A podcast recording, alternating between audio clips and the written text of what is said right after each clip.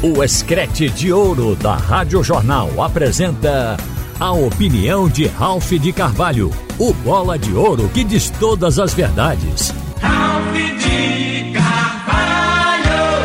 Minha gente, ontem nós tivemos um grande jogo. É indiscutível que numa partida onde o placar é de 3 a 3, as equipes fizeram cada uma três gols, isso faz com que o jogo tenha uma dinâmica diferente e uma intensidade muito grande. Isso por si só já faria o espetáculo bom, mas é que houve qualidade técnica em ambas as equipes também. O esporte, para mim, a minha visão do jogo é que o esporte tenha começado melhor que o Curitiba. Tanto é que ele jogou com intensidade até sair o primeiro gol, o gol de Love. Só que o Curitiba empatou aos 17 minutos e ali a sensação que se teve é que o time do esporte caiu.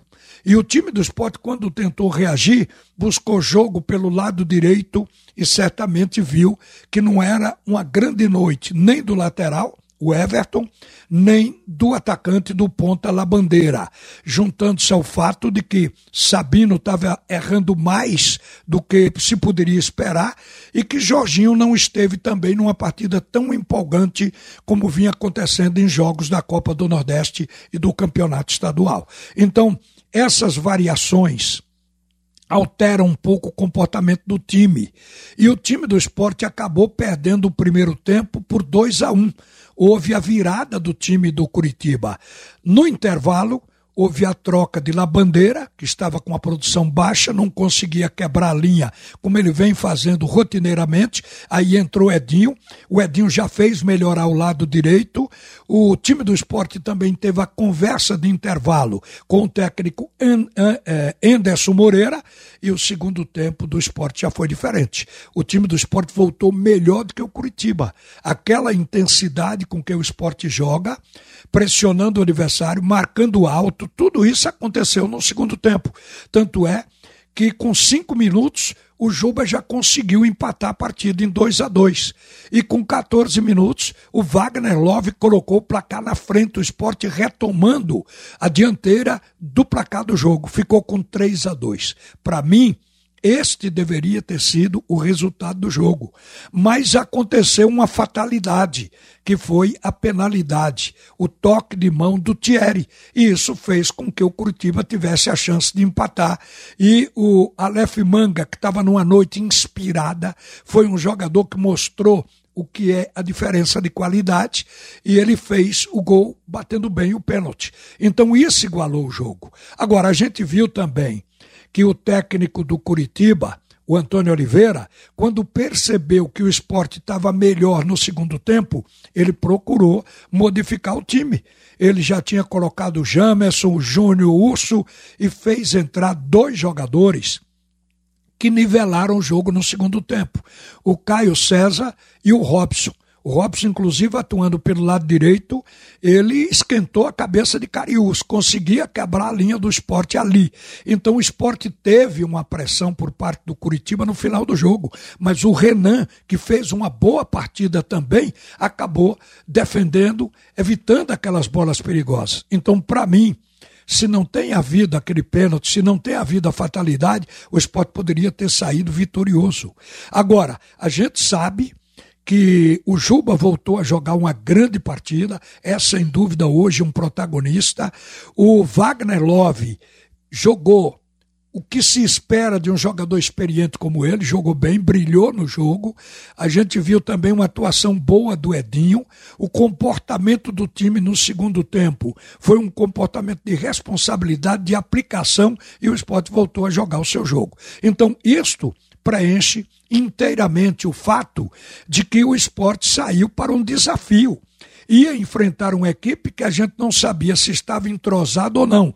Eu acho que o Curitiba não está ainda totalmente entrosado, mas pelos valores individuais que foram contratados, obviamente o time teria que jogar bem. E eu digo para vocês, o Curitiba investiu 25 milhões preparando esse time para a Série A. Então o esporte enfrentou um adversário encardido e, no meu modo de ver, sair inteiro dessa partida. O segundo jogo é em casa, quer dizer, empatar fora de casa acaba sendo bom negócio quando a decisão está em duas partidas, porque no dia 26 daqui a 14 dias, o esporte vai enfrentar esse Curitiba. O clima vai ser outro.